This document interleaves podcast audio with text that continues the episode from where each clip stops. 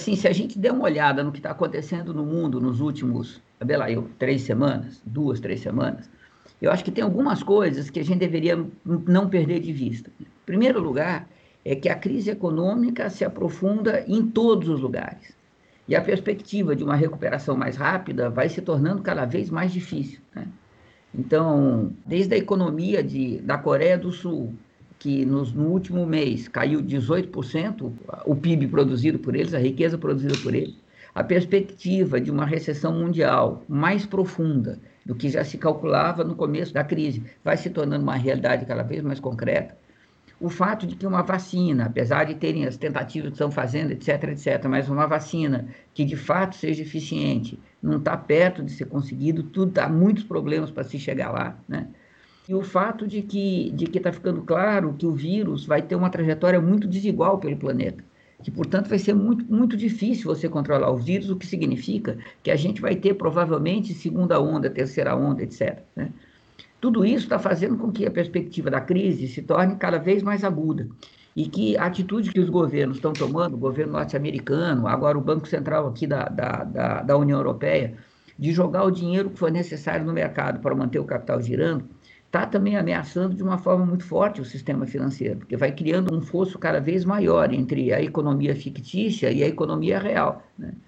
Então, se a gente olhar desse ponto de vista, veja, as perspectivas são mais graves, tudo indica que a crise econômica vai ser mais prolongada e mais aguda do que se imaginava até três, quatro semanas atrás. E agora a gente tem mais alguns elementos que estão chegando também. Né? Além da crise do coronavírus, a gente tem várias epidemias rolando pelo mundo. HN1, né? HIV, é, agora começa você ter também uma epidemia de tuberculose, você começa a ter uma epidemia de varíola na África. Então, isso já está acontecendo. Além disso, você tem algumas outras coisas muito preocupantes. Né? A gente nunca teve, esse março foi o março mais quente que se mediu na história. A gente está tendo um degelo gigantesco esse ano. Está morrendo abelha, que não para mais, aqui na Europa e nos Estados Unidos. Está tendo uma, uma epidemia que está matando cavalo na Ásia, numa quantidade maluca. Está uma epidemia que está matando porcos na África de uma forma muito impressionante. Então, uma série de outras coisas estão acontecendo, que não é só a crise econômica. A impressão que eu tenho é que está tendo a junção de uma crise ecológica com uma crise econômica, sabe? As duas coisas. E, claro, uma vai potencializar a outra, né? E as previsões de três semanas atrás, de que morreriam de fome nesse ano 265 milhões de pessoas, essa previsão já foi ultrapassada. Eles estão falando que deve morrer de fome perto de 350 milhões de pessoas esse ano, apesar de ter comida sobrando, apesar. Né? Veja, e tem algumas coisas que estão ficando muito impressionantes, né? Por exemplo, o processo de processamento de carne, quer seja suína, isso, isso vai ter que ser mudado de uma forma brutal, porque isso é uma fonte do, de vírus como nenhuma outra, né? Aqui na Alemanha eles estão, eu não sei exatamente como é que estão todos, mas a maior parte dos frigoríficos estão interrompidos, os trabalhadores estão doentes e eles não sabem como é que eles vão retomar essa produção, qual vai ser, né? A outra coisa que está ficando claro também, que é essa estratégia que o capital tem de fazer né, grandes plantações de soja, grandes criações de cavalo, grandes criações, e tudo geneticamente muito parecido, isso também é uma fonte de criação de vírus, uma maravilha. Então, tem uma série de questões que estão entrando no, no horizonte, todas elas apontam né, para que a crise é mais profunda, é mais séria, é mais grave, vai ser mais prolongada do que a gente esperava. Bom, dentro disso, veja, tem uma outra tendência que se confirma a cada dia que passa, que é essa crise está concentrando renda como poucas vezes se concentrou lá no passado. Eu acho que já num, num, podcast com vocês, algumas semanas atrás, alguns dias atrás, eu comentei que nos primeiros três meses nos Estados Unidos, o 1% mais rico tinha aumentado a participação na renda nacional em 10%. Bom, isso continua. Aqui na Europa também está acontecendo isso, na África do Sul também está acontecendo isso, na Índia está acontecendo isso. A gente não tem informações da China, mas claro que na China também deve estar tá acontecendo. Então você tem um quadro em que tudo indica que, a, que, a, que o acúmulo, né, que a acumulação de capital deve se intensificar nesse período de crise, o que é típico das crises do capitalismo, tá certo? Toda crise do capitalismo, toda vez que você tem uma crise, você tem um processo de concentração de capital. Bom, está acontecendo nesse agora, numa intensidade muito grande. E agora, quer dizer, a grande novidade que a gente tem é que a gente começa a ter nos Estados Unidos um primeiro processo de explosão social que ainda não está exatamente claro, mas que tem uma característica que é muito importante, que é muito generalizado envolve não só os estados mais progressistas, mas envolve também estados que são republicanos, que são profundamente atrasados, como, como Arizona, como Texas, Oklahoma, né? e que também tem uma característica nova que eu nunca tinha visto antes, que é uma parte da polícia e da Guarda Nacional aderindo às manifestações. O que isso é extremamente, do ponto de vista do sistema, é extremamente grave. Né?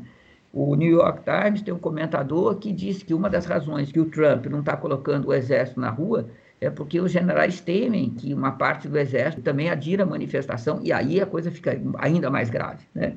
Então, que só devem colocar aquelas unidades militares que eles têm mais confiança e assim mesmo em último caso, porque eles não querem expor os soldados a esse desgaste. Então, essa é outra novidade. Agora, veja, o agravamento do processo de luta de classes já estava acontecendo em alguns lugares, né?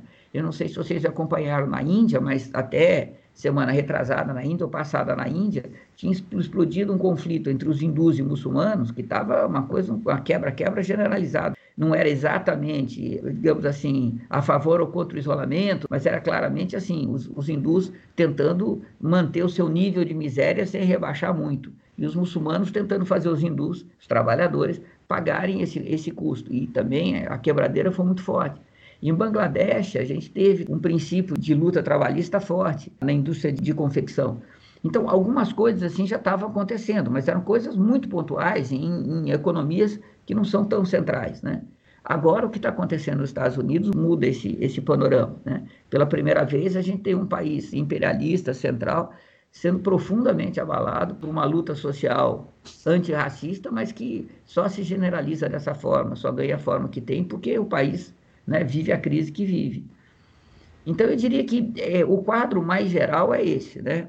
Do ponto de vista do nosso país, veja, é muito difícil a gente ter certeza, porque essas informações a gente nunca tem, né?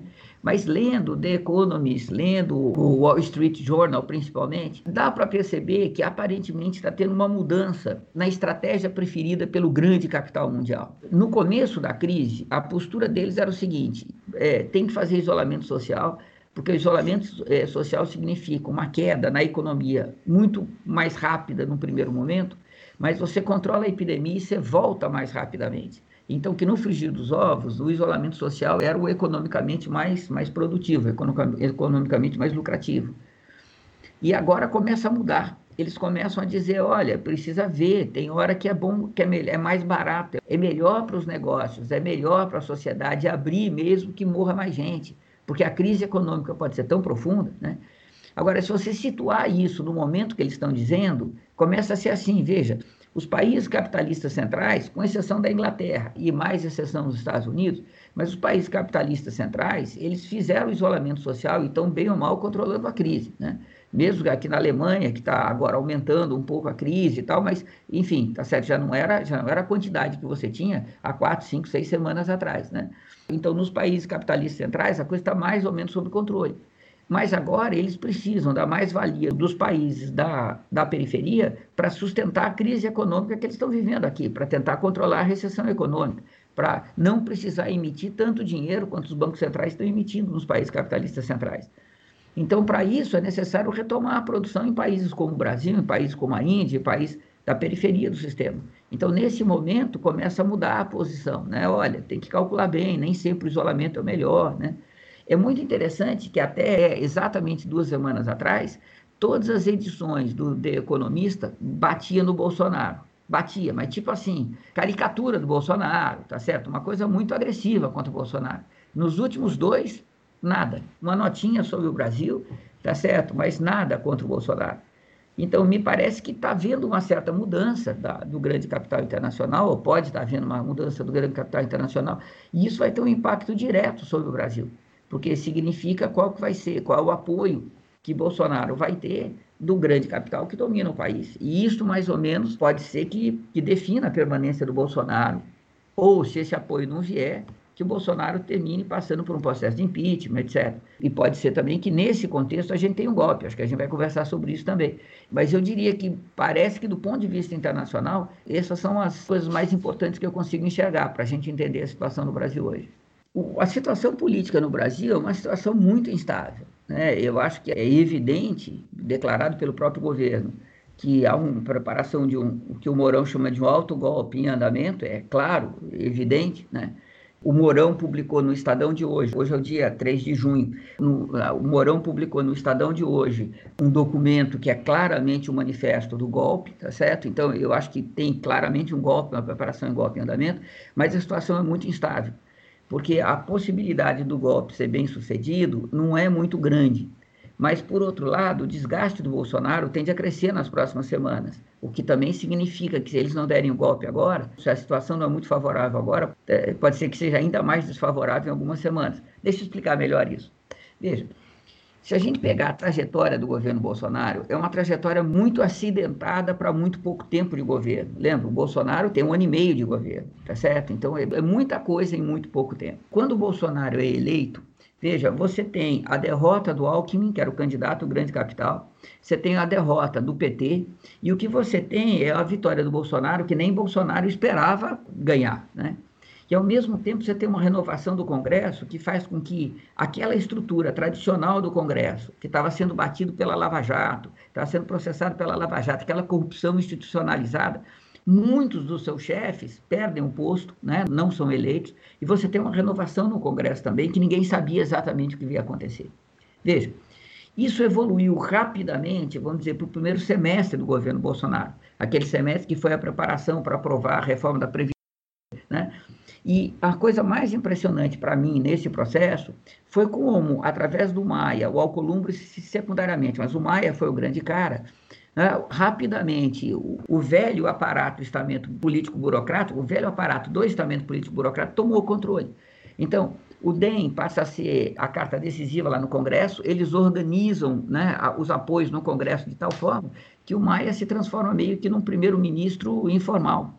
E vai ser com a articulação do Maia, muitas vezes contra o Bolsonaro, vai ser aprovada a reforma da Previdência, e isto significa, veja, que você tem uma rearrumação política mais ou menos geral, porque o grande capital, que até a eleição do Bolsonaro estava num confronto direto com o estamento político burocrático, basicamente envolvendo a porção da mais-valia uh, que o estamento político burocrático se apropria através de corrupção, propina, etc., né? É, esse conflito muda.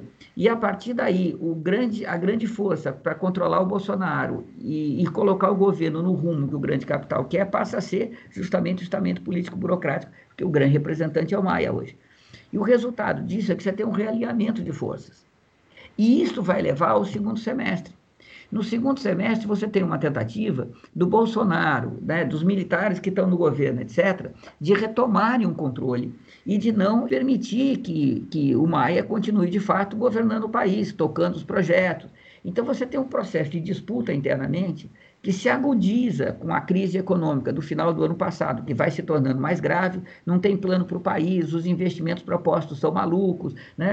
a privatização que o, que o Guedes propõe não anda, tudo isso que vai se tornando mais, mais instável, mais duro, mais complicado na relação entre o governo, né? o Supremo, o Congresso, essa disputa é que vai é, colocar o Brasil na pandemia. Quando a pandemia chega, veja, novamente o que você vai ter vai ser um esvaziamento do poder do próprio Bolsonaro.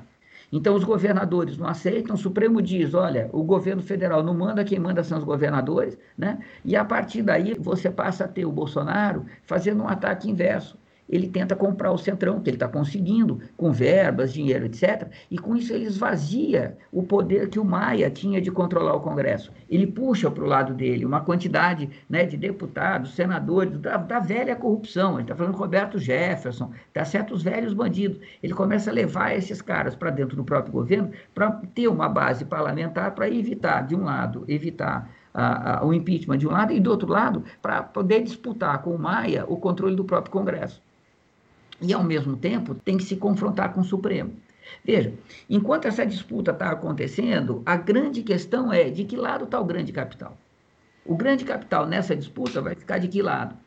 E a coisa mais impressionante é que os jornais do grande capital não têm dúvida, são contrários ao Bolsonaro, apoiam o Maia, tá certo? E apoiam o Supremo. Então, você pegar o jornal, pegar o Globo, pegar o Estadão, não tem dia que eles não batem no Bolsonaro duramente, né? O Bolsonaro toma um copo de leite para fazer propaganda do leite no Brasil, todo mundo começa a dizer que isso é uma identificação com os nazistas, não tinha nada, era uma propaganda que era o dia do leite. Então, era uma coisa que, mesmo quando o Bolsonaro só está fazendo propaganda do leite no Brasil, tá certo? Ele leva chumbo como fascista, né? Então, você tem isso de um lado. E do outro lado, você tem o grande capital que não, que não se manifesta, né? A Febraban, veja, a Fiesp rachou, vocês sabem disso. A Fiesp hoje ela está na mão é, do SCAF, que é, que é bolsonarista, mas a maior parte do PIB da, da, da Fiesp formou uma outra, uma, outra, uma outra organização informal e são eles que mantêm contato com Guedes, eles que de fato contam. Né? Esses caras estão calados, a Febraban está calada. Né? O comércio parece que está rachado, uma, uma parte apoiando o Bolsonaro, outra parte, outra parte calada. E você tem uma parte, uma, a maior parte do agrobusiness apoiando a Cristina, que está no governo, não está apoiando necessariamente o Bolsonaro. Se o Bolsonaro tirar a Cristina, ministra da Agricultura, os caras vão, vão para a oposição na mesma hora. Né? Então você tem uma situação que é muito instável. E precisa ver como é que o grande capital vai ficar nesse conflito. É, o fato deles estarem calados, não dizerem nada, na medida em que um, um golpe está claramente em preparação, significa que eles podem estar apoiando o golpe, mas não, não estão interessados em apoiar abertamente, em comprar o desgaste de um golpe. Né? Ou talvez eles estejam inseguros, dizendo, bom, vamos ver, se eles derem um golpe e manterem, tá bom, vamos ver o que acontece, né?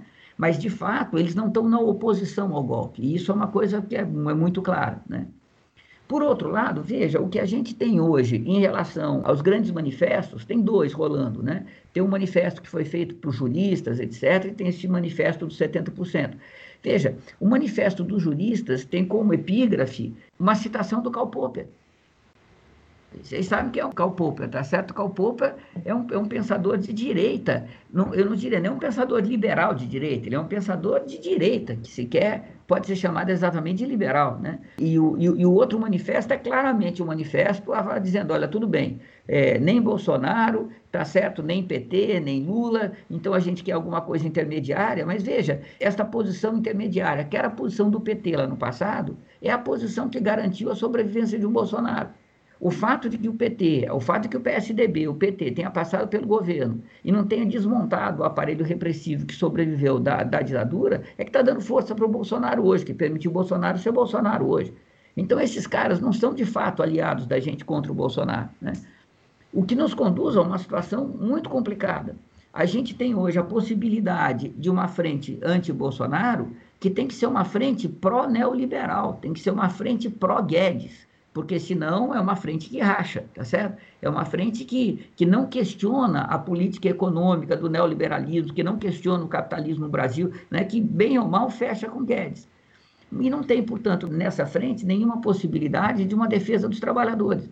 Então a gente fica numa circunstâncias em que você tem um manifesto que não interessa aos trabalhadores, porque né? Para os trabalhadores não vai sobrar nada, e por outro lado, os trabalhadores, os operários, os trabalhadores que poderiam fazer diferença nessa conjuntura, eles estão né, completamente paralisados, estão completamente, até agora pelo menos, fora de cena. Então eu diria que o que a gente assiste é mais ou menos isso. Né? Agora, veja, essas forças, elas, o conflito entre elas tende a aumentar nas próximas semanas. O que a gente teve na Avenida Paulista foi muito interessante, mas também muito limitado. Porque você vê, é uma torcida organizada, né? é uma parte de uma torcida organizada que marca um encontro com os bolsonaristas para brigar na Avenida Paulista. Isso foi programado, não é por acaso. Né? E isso está longe de ser um movimento de massas, algo espontâneo como 2013, está longe disso, tá certo? Claro que é, uma, uma, é, uma, é um indício da exasperação desse país, mas está longe disso. Vocês viram o que aconteceu em Curitiba? Teve um pequeno quebra-quebra em Curitiba. Né? O Mourão hoje acusa os caras de serem terroristas com ligação internacional, que o Brasil está sendo tomado por um movimento terrorista. Então, isso também pode ter sido programado pelos próprios bolsonaristas para tentar criar um clima favorável ao golpe. O que está acontecendo nos Estados Unidos certamente deve estar tá apavorando muitos indivíduos da classe dominante no Brasil hoje. Imagina se metade daquilo acontece aqui no Brasil, né? Então, eu tenho a impressão que, nesse momento, é, é muito difícil a gente avaliar, de fato, o que, que significou o último domingo. Mas é um indício inequívoco de que as tensões estão se tornando cada vez mais agudas, que as tensões estão aumentando cada vez mais. Qual que é a base do governo Bolsonaro, né? A base social do governo Bolsonaro parece se concentrar em uma parte dos empresários, não é claro para mim exatamente que parte dos empresários, que parte do grande capital, mas você tem uma parte que é claramente representada pela VAN, por esse setor, que é claramente bolsonarista, que tem um compromisso, eu diria, de meio que histórico com Bolsonaro, né? apesar da decepção ah, de, de um setor com a saída do Moro, etc., ainda assim né, é uma coisa, é uma coisa muito intensa. Por outro lado, você tem essa quantidade de pequenos empresários que dependem desesperadamente do negócio, de segunda para sexta, para ter cerveja no final de semana. Né? E esse pessoal também, é, já desde, desde a época do final do governo PT, quando começa a crise, né, já migra para uma posição muito próxima ao Bolsonaro. E eu acho que você tem essa ala né, do aparato militar, da segurança, etc., que hoje pega uma quantidade relativamente grande de trabalhadores e que está claramente comprometida com, com esse governo. Veja, essa é uma base que não garante estabilidade para nenhum governo, tá certo? Esse governo só vai ter alguma estabilidade se você tiver o grande capital. Pensa, o grande capital internacional, as grandes montadoras, papel e celulose, petroquímica, química, eh, se as grandes, é, alimentação, se as grandes empresas, de fato, os bancos, tá certo? Apoiar o governo. Aí você, com o apoio do grande capital e o apoio dessa, dessa pequena massa, 30%, 20% da, do contingente eleitoral, você consegue uma certa estabilidade lá no governo, mesmo que você tenha 60% é, fazendo oposição. O problema é que o Bolsonaro nunca teve o apoio do grande capital para valer. Pode ser que agora o grande capital esteja migrando para próximo dele, em cima da, da, dessa edição que a gente fez, na né? necessidade de abrir economia, matando quantas pessoas forem. Né? Pode ser que isso esteja acontecendo, mas não é muito claro. Agora, veja, nesse desespero que o governo fica de tentar ampliar a qualquer custo é, a sua popularidade, a sua base social de apoio, ele está fazendo as loucuras mais malucas possíveis. Uma delas é a questão da cloroquímica. Quer dizer, porque o Bolsonaro falou lá atrás e ele não pode voltar atrás, então ele tem que investir até o fim. E o resultado disso é uma deslocada loucura, porque ah, o, o, que, o, que, o que é certo é que esse remédio é muito bom para algumas doenças, embora tenha efeitos colaterais muito duros. E que contra o coronavírus não tem nenhum efeito comprovado, a não ser que o efeito colateral piora a situação do doente.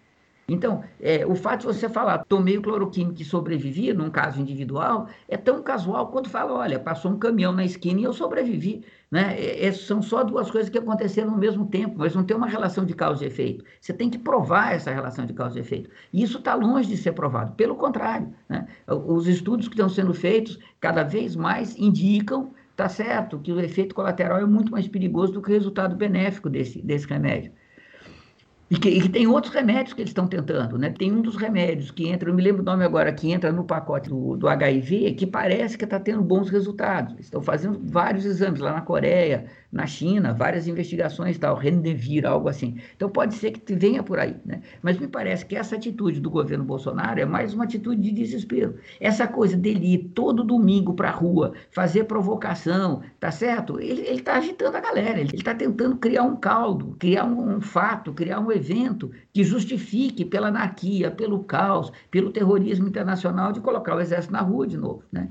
O assustador é que a gente passa a ter uma, aquele núcleo militar do governo que tinha uma posição, digamos, de tentar, que no início era a esperança de controlar um pouco o Bolsonaro, aderiu ao projeto Bolsonaro e tudo indica que a gente tem uma migração dos generais da ativa também nesse sentido, né? É, irritados com a oposição, com não deixa o governo governar, não respeitam a eleição, etc. Leia o material do, do hoje, que acho que é bem representativo disso. Então, eu tenho a impressão que o que está acontecendo é, de um lado, o governo Bolsonaro está apostando tudo que ele pode apostar para viabilizar o que o Mourão chama de um autogolpe, fechar o Congresso, fechar o Supremo, né? e a partir daí tentar uma rearrumação a partir deles, tá certo? E, ao mesmo tempo, é, a oposição, tá certo, com uma debilidade muito grande porque é uma oposição que só fala para as classes médias e só fala para a burguesia. É uma oposição que não fala para os trabalhadores. Né? Não tem nada dizendo temos que distribuir renda, não tem nada dizendo vamos romper com o neoliberalismo, não tem nada, nem nesse sentido. Né? E o resultado disso é que também é uma oposição muito fraca. Você pode ter 3 milhões de assinaturas no manifesto, que só é um pedaço de papel, você rasga e pronto. Né? Isto só é muito pouco para segurar um golpe. Né? É, esse é o quadro que eu vejo, é um quadro muito instável, né? Que agora eu acho que os, eu acho que os acontecimentos vão se dar num ritmo meio diário, né? O que acontece no dia a dia agora passa a ser uma coisa muito importante, porque eu tenho a impressão que, que o governo está, né? Que, que os bolsonaristas estão estão botando pressão máxima e vamos ver se eles têm força, né? E se eles conseguem, se conseguirem o sucesso que eles vão ter. Mas a impressão que eu tenho é que eles vão tentar alguma coisa. O que me impressiona muito, porque me parece que é uma coisa muito escandalosa, é como o PSOL, eu fico pensando principalmente naquela facção, é, aquela parte do PSOL liderado pelo Valério Arcari, né, o, o, que era mais radical, é, o PT, eles estão completamente calados, né, é um silêncio completo. É, é uma coisa impressionante, né? A impressão que eu tenho, no caso especificamente do PT, muito claramente, eles estão esperando para ver que lado que o capital vai tomar para ver qual é o lado deles, né? Eles, eles, o projeto deles é ainda se venderem para o grande capital como mais competentes para administrar o país em nome do grande capital do que os representantes do grande capital, né? Essa, essa é a estratégia do, do, do PT. Então, nesse momento, fica calado, né? Não se compromete como se ficar calado não, não se comprometesse. Fica calado. E eu tenho a impressão que o que está se passando lá na esquerda é mais ou menos isso. Todo mundo está olhando para a conjuntura e falando: olha, se de fato tiver uma generalização das lutas, como que a gente vai canalizar essas lutas para os nossos projetos eleitoreiros? Então, a ideia é como fazer uma plataforma eleitoral que seja capaz de abarcar, uma plataforma eleitoreira que seja capaz de atrair esses movimentos. Essa é a questão estratégica deles. Porque, claro, eles estão pensando na eleição, uh, na, na, eleição desse ano, eleição de, 2000, de, de, de 2024, isso é o horizonte deles, né?